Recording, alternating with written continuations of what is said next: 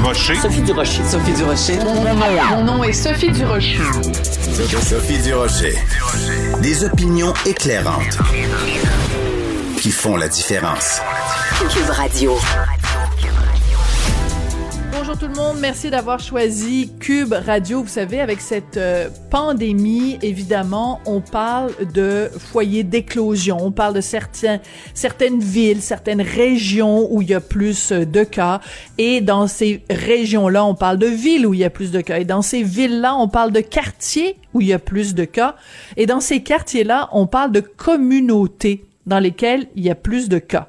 Et je veux attirer votre attention sur une nouvelle qui est parue dans euh, le journal Montréal Gazette, où on apprend que dans le quartier Outremont à Montréal, il y a vraiment une très nette augmentation de cas et qu'on peut sans poser aucun jugement, juste les faits sont les faits, les chiffres sont les chiffres, il y a une grosse éclosion à Outremont. Euh, euh, centré, disons ça comme ça, dans la communauté des juifs assidiques, des juifs orthodoxes.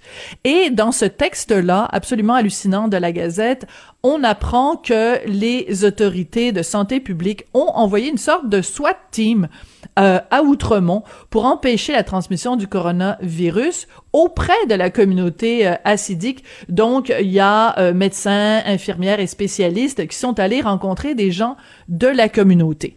Et dans ce texte-là, ce qu'on apprend, c'est que tout le monde marche sur des œufs parce qu'il faut faire attention de pas stigmatiser une population, qu'il faut pas pointer du doigt les juifs acidiques parce que ça pourrait donner euh, lieu à des préjugés ou à des comportements euh, donc face à une communauté. Je veux juste dire une chose.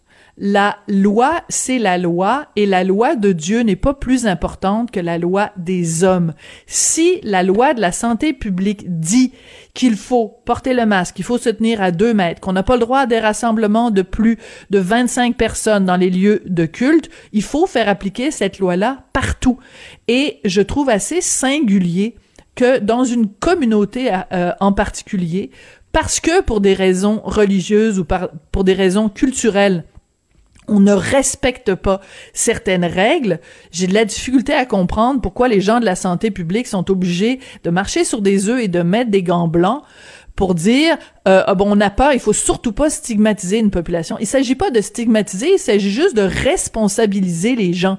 Quand on a dit aux gens allez pas dans des karaokés parce que c'est dangereux puis il y a des cas d'éclosion, est-ce qu'il y a quelqu'un qui a dit il ne faudrait pas stigmatiser les gens qui font du karaoké? Non, on a dit faites attention. Quand il y a un restaurant à Laval, le Lordia, où les gens se comportaient comme des cabochons, euh, portaient pas le masque, respectaient pas le 2 mètres, dansaient alors que c'était interdit, service d'alcool passé les heures. Il y a personne qui a dit « Ah, oh, il faudrait pas stigmatiser les gens qui fréquentent ce restaurant-là. » On a mis le point sur la table, on a dit « Ces comportements-là sont dangereux. » Ben, j'ose espérer qu'on ferait la même chose euh, auprès de quelque communauté que ce soit, de quelque religion que ce soit, de quelque origine culturelle que ce soit. Quand j'ai vu cet article-là dans la Gazette, j'ai posé un grand « Ben voyons donc ».